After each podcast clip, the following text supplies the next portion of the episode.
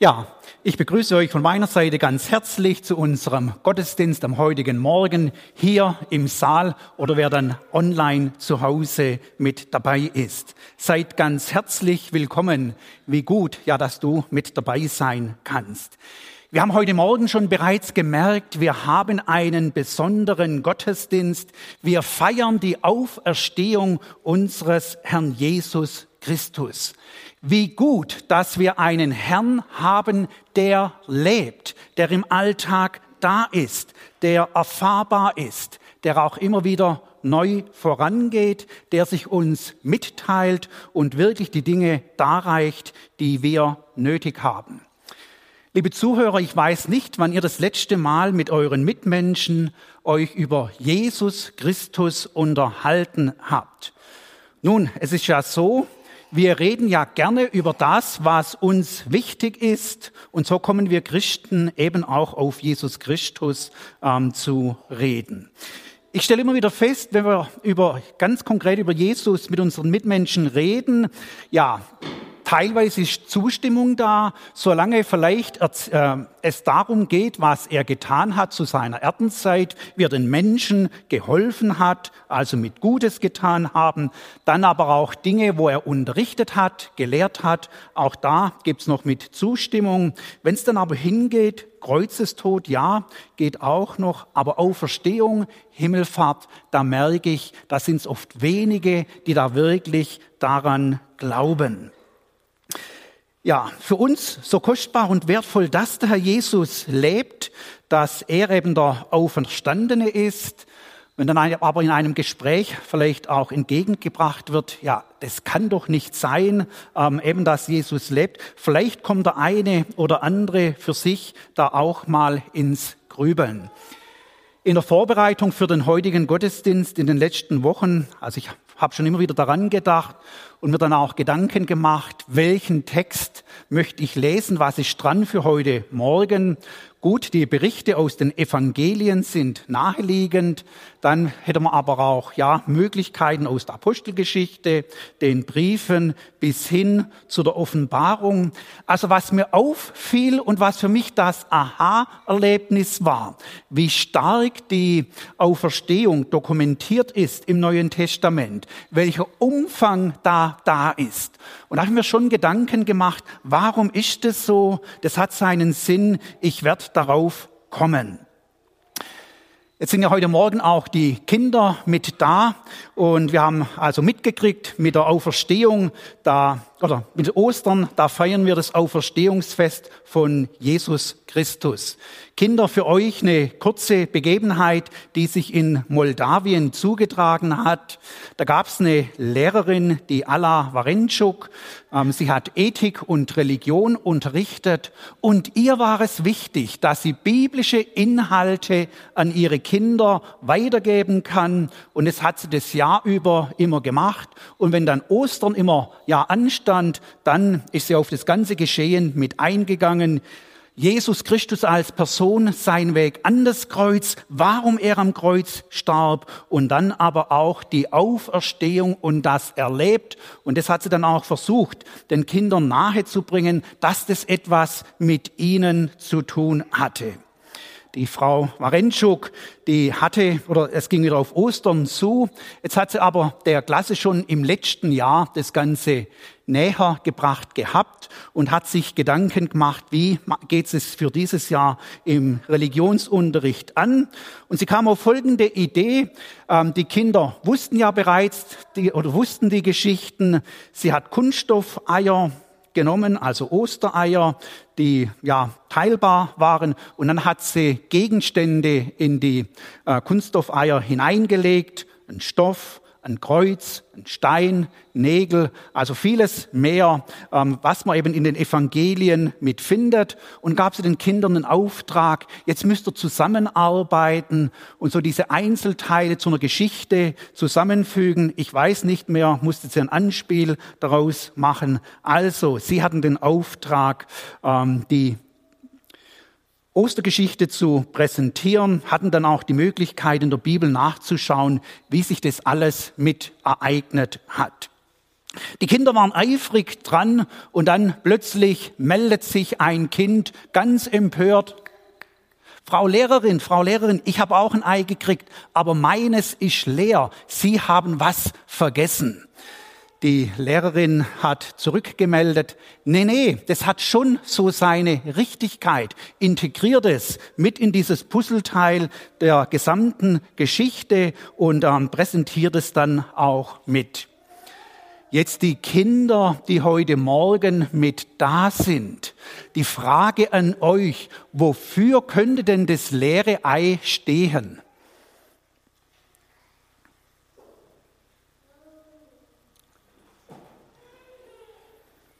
So, da fällt, wer mag von den Größeren vielleicht sich äußern? Für das leere Grab Volltreffer. Genau das war der Lehrerin wichtig. Das sollten die Kinder mitnehmen. Das Grab war leer, das wurde so bezeugt, das wurde so vorgefunden und eben unser Herr Jesus, der lebt. Vom Thema für den heutigen Morgen ähm, wir wollen einen Text anschauen aus Matthäus 28. Und es geht mir von der Überschrift oder vom Thema her die Auferstehung und dann eben Gewissheit für dein Leben. Wir werden zunächst einmal im ersten Punkt die Tatsache der Auferstehung anschauen, dann auch uns Gedanken darüber machen, dass die Auferstehung klar bezeugt wird und dann wird es ganz konkret für unser aller Leben. Durch die Auferstehung meint der himmlische Vater auch Gewissheit für dich. Und als einen vierten Punkt, den wir aber nur noch kurz streifen werden, aus der Gewissheit des neuen Lebens sollen und wollen wir im Alltag auch handeln.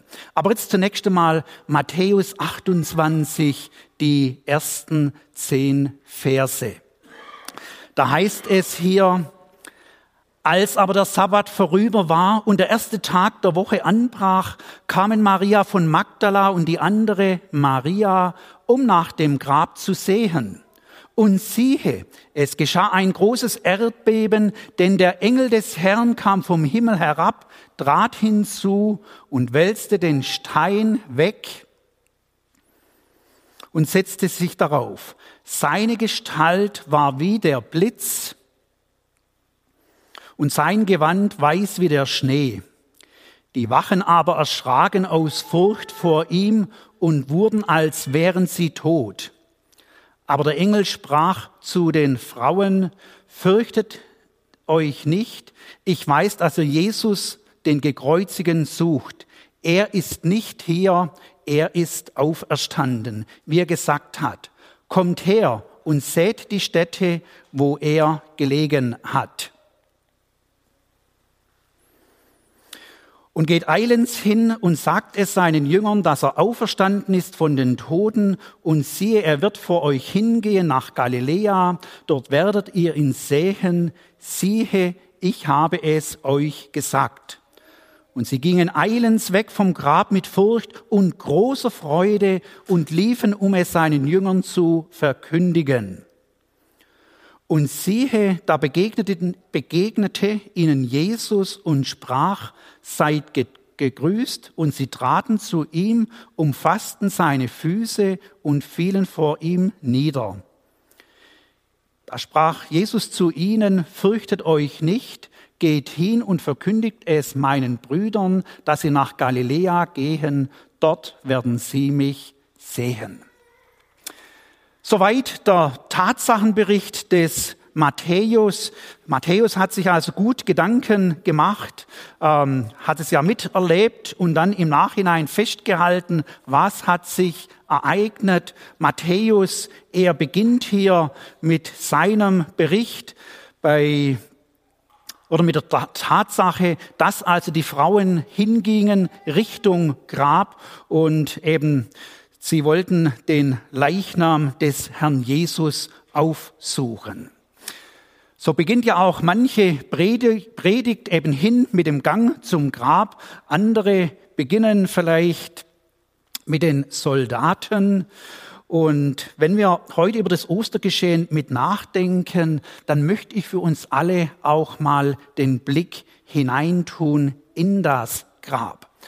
Wie die Auferstehung genau vonstatten ging, genau dieses Wunder, dieses Ereignis, das wird uns gar nicht berichtet, sondern ja, die Berichte oder neutestamentlichen Berichte setzen also da an, ähm, eben was um das Grab geschah, hin zum Grab, dann das Erdbeben mit, wie der Stein weggerollt, gewälzt werden soll, was der Engel mit tat, aber eben zunächst einmal auch den Blick hinein ins Grab. Was hat dort stattgefunden? Wie ging es vonstatten? Der Apostel Petrus, er erzählt es uns in Apostelgeschichte 2 und er sagt, den hat Gott auferweckt und hat aufgelöst die Schmerzen des Todes, wie es denn unmöglich war, dass er vom Tode festgehalten werden konnte.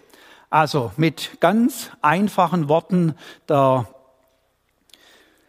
Petrus zeigt mit an, ähm, eben, dass der himmlische Vater den Herrn Jesus auferweckt hat. Er, Gott Vater, hat es getan. In welcher Art und Weise für euch Kinder vielleicht mal drei mögliche Varianten, wie es stattgefunden haben könnte. Also Gott Vater hätte ja seinen Sohn am Arm nehmen können und mal rütteln und eben somit aufwecken. Hm? Wäre das es wirklich gewesen? Wer in der Bibel etwas Bescheid weiß, ihr Kinder, als Gott die Menschen geschaffen hat, da haben wir in dem Bericht drin, dass er den Atem oder den Otem des Lebens eingeblasen hat. Vielleicht hat also der himmlische Vater seinen Sohn angehaucht oder ihm das Leben eingehaucht, dass die Lungen wieder voll wurden und die Atmung begann. Dann denke ich aber auch noch an die dritte Sache, als der Herr Jesus Christus den Lazarus auferweckt hat, da hat er ihn einfach angesprochen oder in das Grab hineingerufen. Und aufgrund dessen, ähm, ja, war dem, was dem Lazarus gegeben, dass er wieder am Leben ist und er stand dort so auf. Also wie das Wunder genau im Detail ausgesehen hat, wissen wir nicht. Das teilt uns die Bibel nicht mit. Aber wir wissen, dass das Wunder stattgefunden hat und eben der Herr Jesus aus dem Grab herauskam. Nochmals, der himmlische Vater hat seinen Sohn Jesus Christus auferweckt.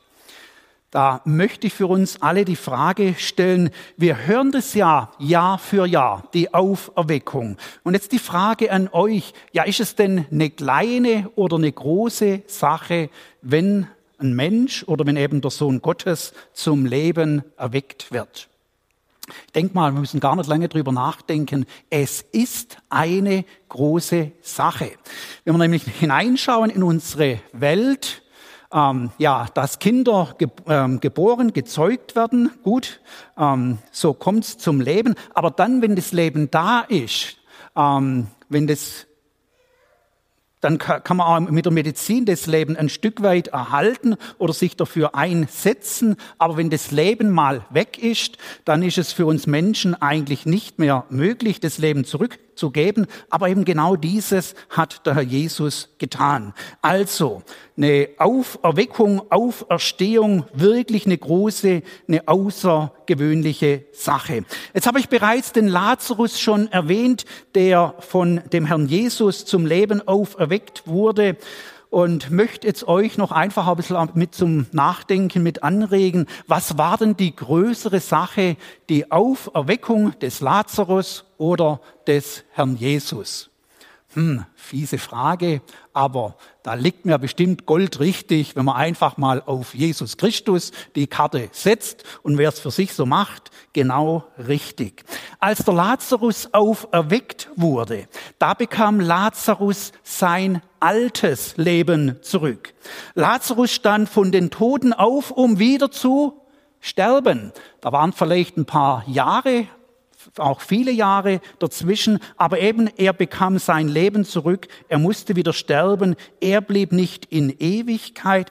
Die Auferstehung des Herrn Jesus ist wirklich von einer anderen Dimension, denn als der Auferstandene ist er eingezogen, eingegangen in den Himmel, dort lebt er, dort ist er heute zur Rechten Gottes. Und wer Jesus Christus im Herzen erfahren hat, der weiß auch, dass der Herr Jesus heute in dir, in mir lebt. So ist der Herr Jesus ja wirklich da. Der Matthäus bezeugt hier also die Auferstehung von Jesus Christi, von den Toten. Er schreibt diesen Tatsachenbericht, er packt seine Details und Dinge mit hinein, was ihm dabei wichtig ist. Eben zum Beispiel der Engel, der vom Himmel her kam, er trat hinzu, wälzte den Stein weg, setzte sich darauf und dann spricht er ja dann auch die Frauen mit an und er wird hier ganz konkret, fürchtet euch nicht. Ich weiß, dass er Jesus den Gekreuzigten sucht. Und jetzt die Zusage des Engels, er ist nicht hier, er ist auferstanden. Matthäus ist es dann auch wichtig, als später die Ersten den Herrn Jesus mit antreffen, ja, dass sie also diese Botschaft von der Auferstehung weitergeben, da werden Menschen beauftragt, geht hin und sagt den Jüngern oder sagt es meinen Brüdern. Also die sollen es erfahren, dass er auferstanden ist. Der Personenkreis wo um die Auferstehung weiß, der soll ausgeweitet werden. Das sollen viele ähm, erfahren. Und so eben berichtet hier der Matthäus. Jetzt möchte ich damit zu diesem zweiten Punkt mit hinkommen. Die Auferstehung wird klar bezeugt. Ich finde es überwältigend im Neuen Testament, von wie viel verschiedenen äh, Seiten her die Auferstehung ähm, bezeugt wird. Die vier Evangelisten jeder setzt seinen eigenen Schwerpunkt, bringt die Details, die ihm da mit wichtig sind, beziehungsweise was der himmlische Vater durch den Geist Gottes dann auch mit drin haben wollte in den biblischen Berichten. Und der Johannes, er nimmt sich zum Beispiel Zeit, auch noch an den Thomas zu denken, der nicht dabei war, als der Auferstandene sich dem Jüngerkreis zeigt. Der Thomas reagiert mit Unglauben darauf, aber eben der Johannes bringt diesen Bericht, wie es dem Herrn Jesus auch wichtig ist, dass auch der Thomas von der Auferstehung erfährt und als Folge davon glauben kann. In einem der Evangelien wird auch berichtet, wie Petrus und Johannes zum Grab hingingen und wie dann der Petrus als des, der Erste in das Grab hineintrat, danach der Johannes. Sie sehen das Leinentuch liegen, dann auch das Schweißtuch gewickelt an einem besonderen Ort. Wir wissen nicht, was der Grund war, aber es wird uns berichtet, dass der Johannes ab dem Moment glaubte. Vielleicht kannte er das Schweißtuch, das Leintuch. Vielleicht hat er auch etwas entdeckt, entdeckt in dem, wie es zusammengefalten war. Genauso hat es Jesus immer getan. Ähm, ja, wäre es eine mögliche Erklärung und so eben beginnt er dort zu glauben. In der Apostelgeschichte ähm, heißt es gleich im dritten Vers, nach der Auferstehung, ihnen zeigte er sich nach seinem Leiden durch viele Beweise als der Lebendige und ließ sich unter ihnen sehen 40 Tage lang und redete mit ihnen vom Reich Gottes.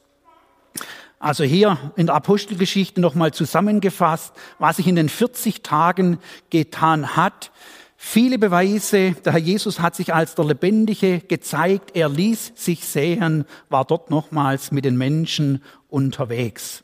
So diese einzelnen detaillierten Berichten, also für mich spricht vieles für ein Wahrheitsgehalt, dass sich das genauso zugetragen hat.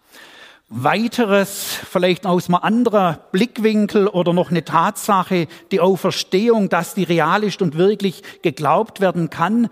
Wenn wir in die Apostelgeschichte hineinschauen, die Apostel, also das Evangelium weitergegeben haben, die haben sehr viel von der Auferstehung berichtet. Zum Beispiel gleich bei der Pfingstpredigt des Petrus, Ihr Männer von Israel hört diese Worte. Jesus von Nazareth, von Gott unter euch ausgewiesen durch Taten und Wunder und Zeichen, also unter euch ausgewiesen, ihr habt ihn ja erlebt, und äh, durch Zeichen und Wunder, die Gott durch ihn in eurer Mitte getan habt, wie ihr wisst, diesen Mann, der durch, den Rat, durch Gottes Ratschluss und Vorhersehung dahingegeben ward, habt ihr durch die Hand der Heidung an, Heiden ans Kreuz schlagen, geschlagen und umgebracht. Und dann weiter, jetzt der Petrus, den hat Gott auferweckt und hat auf, aufgelöst die Schmerzen des Todes, wie es denn unmöglich war, dass er vom Tode festgehalten werden konnte. Später, als die Apostel des Evangelium weitertragen auf den Missionsreisen, auch da setzen sie immer wieder bei der Auferstehung mit an. Also das Evangelium verkündigen, wesentlicher Inhalt, die Auferstehung der lebendige Herr Jesus Christus. Dann der Apostel Paulus im ersten Korintherbrief, auch er geht sehr eingehend auf die Auferstehung ein. Das 15. Kapitel, ein sehr langes Kapitel. Und da möchte ich euch mit hineinnehmen in den Auftakt, wie das der Apostel Paulus beginnt. Ich erinnere euch aber, aber, liebe Brüder, an das Evangelium, das ich euch verkündigt habe. Also das ganz Wesentliche seiner Verkündigung des Evangelium, das er jeweils bringt. Denn als erstes habe ich euch weitergegeben, was auch ich empfangen habe, dass Christus gestorben ist für unsere Sünden nach der Schrift und dass er begraben worden ist und dass er auferstanden ist am dritten Tage nach der Schrift. Also das, das Wesentliche des Evangeliums und dann weiter wieder mit hinein in den Tatsachenbericht und dass er gesehen worden ist von Kephas, danach von den Zwölfen, danach ist er gesehen worden von mehr als 500 Brüdern auf einmal. Jetzt haben wir da noch viele weitere Schriftstellen und eben was ich jetzt wirklich mit faszinierend fand, dass der Herr sich so viel oder so viel aufwendet, so viel an Umfang bringt, ja, dass die Auferstehung geschehen ist. Also eben diese Beleuchtung von ganz unterschiedlichen Seiten her.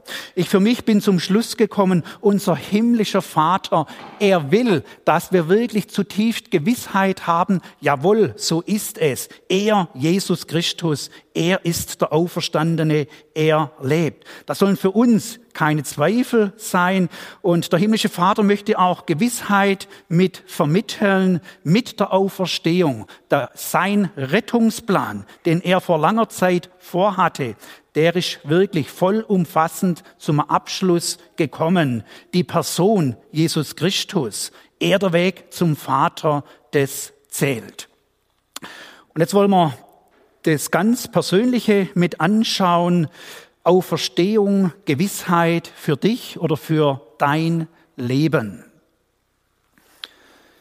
Und da wollen wir mit hineinschauen in den Kolosserbrief in Kapitel 2. Hier wird es nämlich ganz persönlich. Auferstehung ist nicht nur eine historische Tatsache. Auferstehung, sagt der Herr, hat etwas mit deinem Leben zu tun, wenn du an Jesus Christus glaubst. Da heißt es in Kapitel 2, Vers 9, denn in ihm wohnt die Fülle der Gottheit leibhaftig und an dieser Fülle habt ihr Teil an ihm, der das Haupt aller Mächte und Gewalten ist. In ihm seid ihr auch beschnitten worden mit einer Beschneidung, die nicht mit Händen geschieht, als ihr nämlich euer fleischliches, fleischliches Wesen ablegtet in der Beschneidung durch Christus.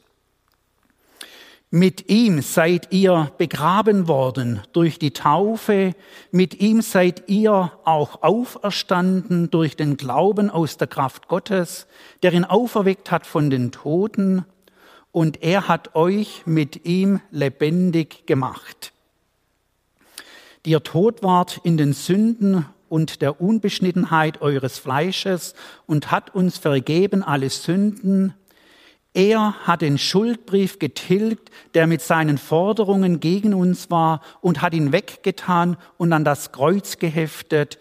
Er hat die Mächte und Gewalten ihrer Macht entkleidet und sie öffentlich zur Schau gestellt und hat einen Triumph aus ihnen gemacht in Christus. Wir haben hier in dieser Schriftstelle eine doppelte Zusicherung. Ich bringe jetzt nur die eine und habe die eben auch mit ähm, unterstrichen. Mit ihm seid auch ihr auferstanden. Also was vor 2000 Jahren stattgefunden hat. Die Bibel macht die Zusage, dass wir Anteil an dieser Auferstehung haben und die Auferstehung auch für den mit Bedeutung hat, mit gilt, der wirklich an Jesus Christus ähm, glaubt.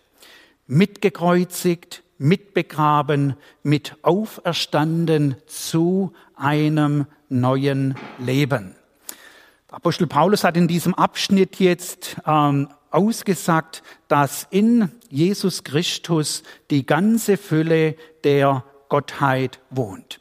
Ich möchte habe hier etwas mitgebracht, diese Glasschüssel ähm, hier mit etwas verdeutlichen. Die Glasschüssel, sie ähm, symbolisiert heute Morgen Jesus Christus. Die Fülle, der unwahrscheinliche Reichtum in Jesus Christus ähm, symbolisiert das Wasser, das hier mit drin ist. Jetzt geht es ja dem himmlischen Vater darum, dass Jesus Christus für uns Menschen kam und dass wir Jesus Christus wirklich begreifen als der, der er, der er ist. Und der himmlische Vater, er möchte. Und jetzt soll dieses Glas ein menschliches Leben symbolisieren, eben dass wir wirklich nahe kommen und ähm, ja, möchte sagen, von Jesus Christus lernen und erfahren. Ja, es ging gut. So, Jetzt ähm, ist hier ein Mensch, der schon mal Jesus Christus ganz gewaltig nahe gekommen ist. Aber wer jetzt genau mit hinschaut, Silas, du kannst die Antwort mir geben. Die Fülle von Christus, befindet die sich schon bereits hier drin? Nein, genau. Also ich, denk, ich gehe mal davon aus, weil hinter, hinten nimmt man es auch noch etwas mit wahr. Es fehlt noch etwas ähm, ja, dass es wirklich zu dem kommt, was Gott meint. Zunächst einmal, ja, es, wie kommt die Fülle von Christus in ein Leben hinein? Grundsätzlich muss mal die Herzenstüre aufgemacht werden, so dass er Jesus Christus einziehen kann. Und jetzt eben, ähm, ja, ist die Fülle wirklich mit drin. So hat es Gott gemeint, eben wir in Christus, Jesus Christus in uns und dass wir wirklich von ihm voll umgeben sind. Das würde jetzt ein Christenleben symbolisieren, ähm, so wie es Gott gemeint hat.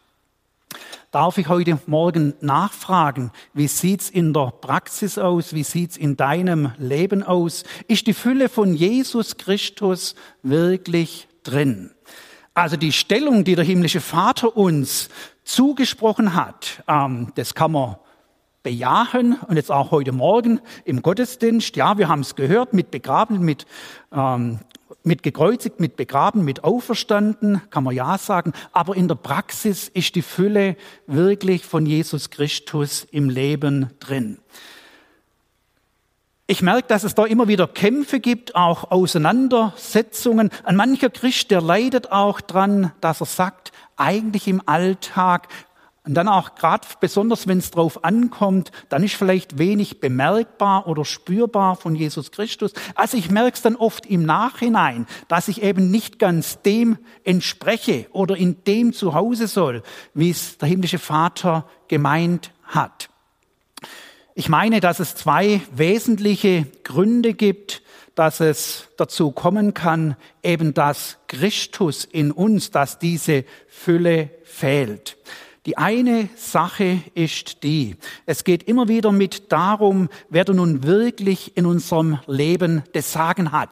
Wer hat die Herrschaft inne? Wer gibt den Ton im Alltag mit vor? Wenn es wir selber sind, eben dann merken wir unweigerlich etwas von dem Mangel, eben wenn Jesus Christus unser Leben nicht ausfüllt. Ich möchte heute Morgen mit nachfragen, hat Jesus wirklich das Sagen oder braucht es vielleicht mal wieder etwas, wo wir unser Leben mit in den Tod geben und eben Jesus die Herrschaft anvertraut wird.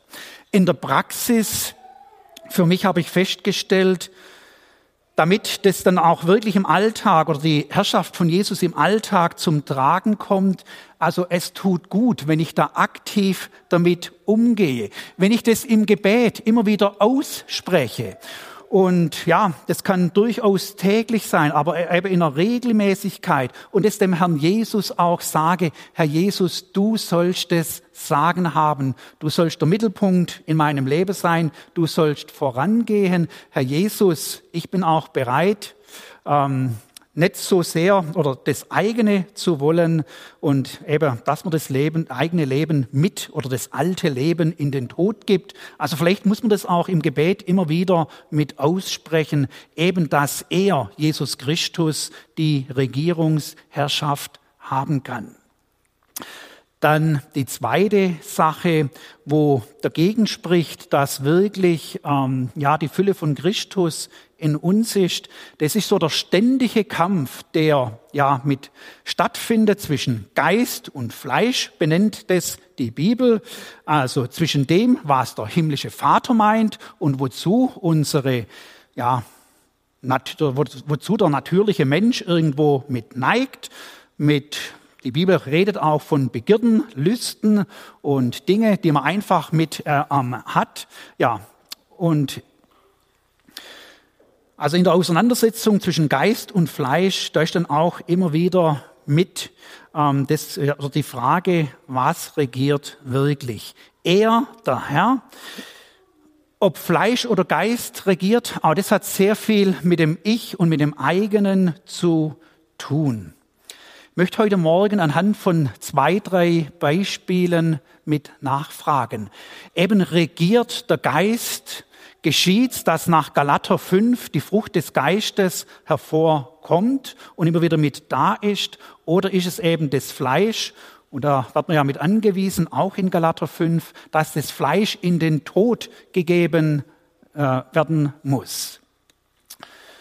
Die Beispiele für heute Morgen ja, wie sieht's aus in unserem Leben? Was ist uns wichtig? Was füllt uns aus? Was ist auch immer wieder in unseren Gedanken vorhanden? Was treibt uns mit an?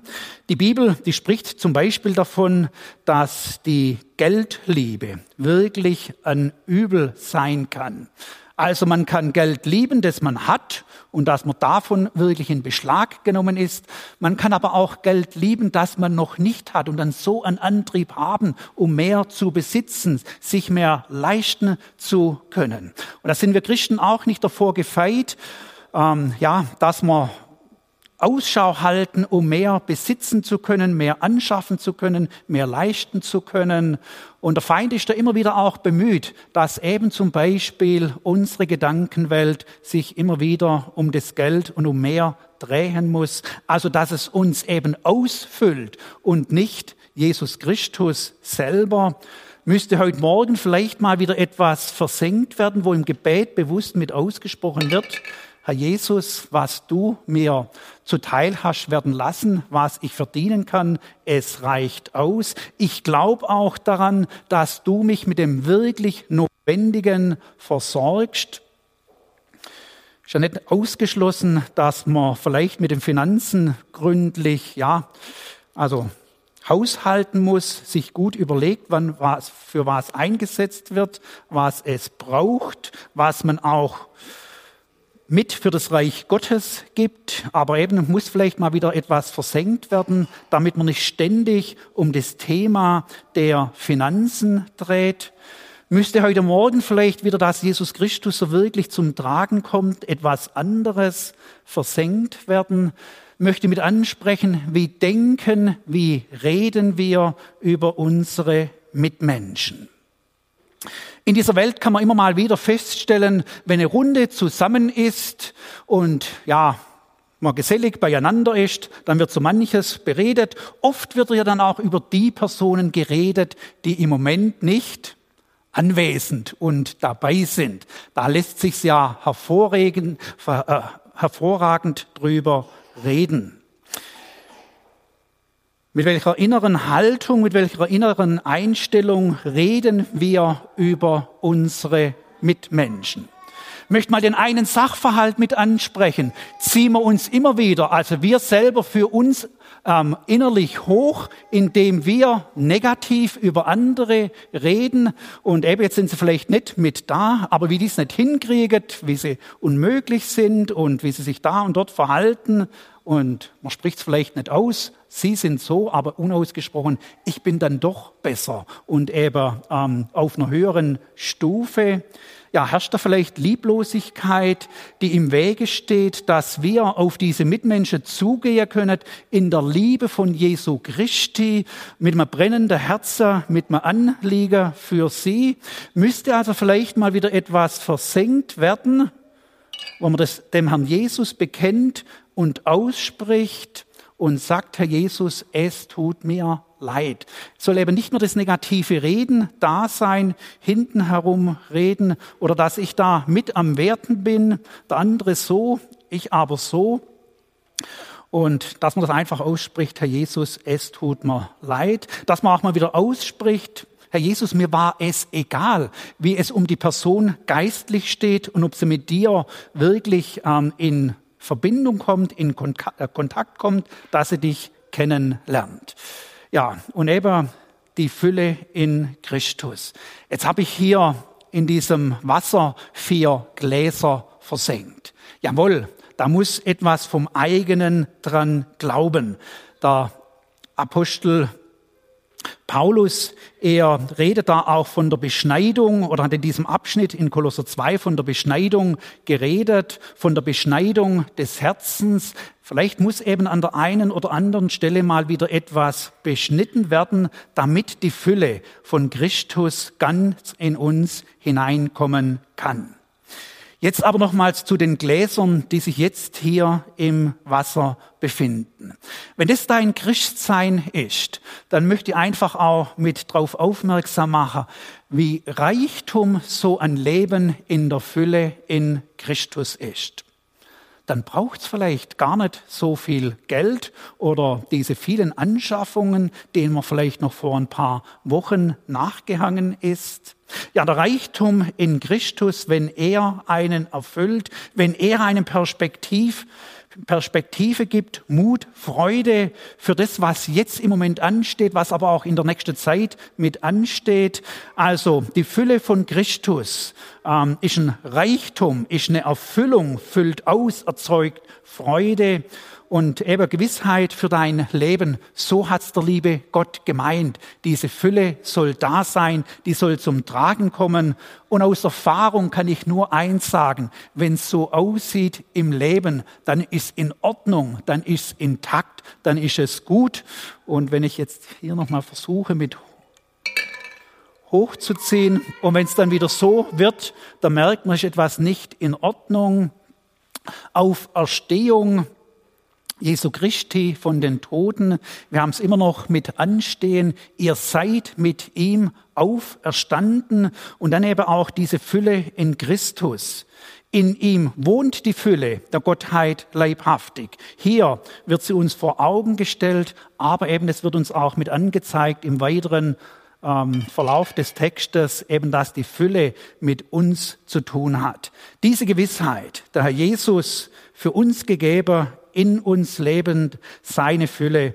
Diese Freude der Auferstehung darf uns durchziehen. Und wenn es eine Veränderung braucht, dann lasst uns das vornehmen. Lasst uns da eben mit offenem Herz zum Herrn Jesus kommen und die Dinge aussprechen, auch mal bereinigen, die es braucht.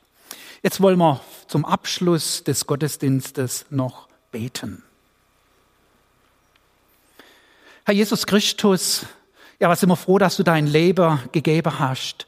Danke auch für diese Gewissheit der Auferstehung. Danke für die enorme Kraft und Dynamik, die damit drin ist.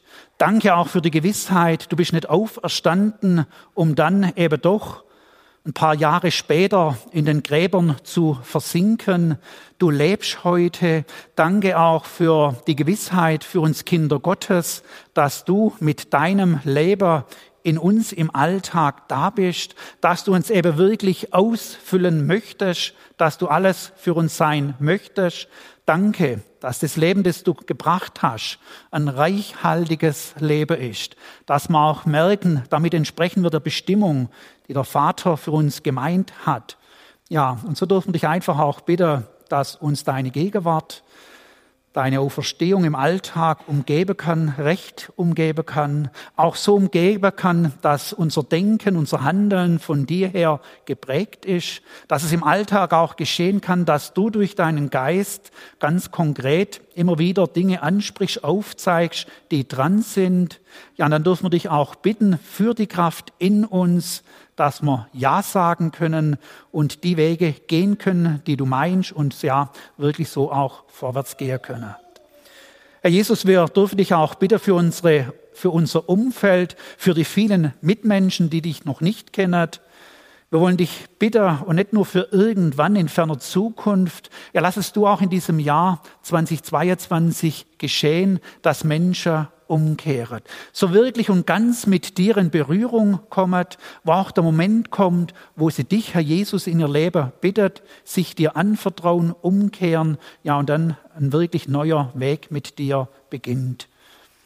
Herr Jesus, wir von uns aus können diese Veränderung nicht hervorbringen, aber wir bitten dich, dass du durch deinen Geist Wirke tust, dass es geschieht. Wir bitten dich, dass du auch konkret wirst in unserem Leben, um uns als Werkzeuge für dich und deine Sache zu brauchen und gebrauchen. Ja, da dürfen wir dich ja auch bitten, dass du uns immer wieder Möglichkeiten aufzeigst, Menschen, mit denen wir ins Gespräch kommen können, mit denen wir aber auch einen Kontakt aufbauen können damit wir einfach eben die Möglichkeit haben, von dir etwas weiterzugeben. Möchte ich an der Stelle auch an dein Wort erinnern, dass wir Licht und Salz in dieser Welt sind. Und wenn du das so gemeint hast, dann lass das auch in der Praxis mit geschehen. Ja, dass Lichtkraft, Salzkraft immer wieder von uns ausgehen kann und dass etwas weitergegeben werden kann oder ja, wahrgenommen wird, auch im Leben von unseren Mitmenschen, eben dass sie am Ende dich selber erkennet und merket, du bist der, der lebt, der sie meint, der in ihr Leben treten will. Wir wollen uns dir anbefehlen für den heutigen Tag, für die kommende Woche. Bitte dich, dass du ja mit uns bist, dass du uns stärkst und dass du auch immer wieder deine konkrete Führung und Leitung im Alltag schenkst. Amen.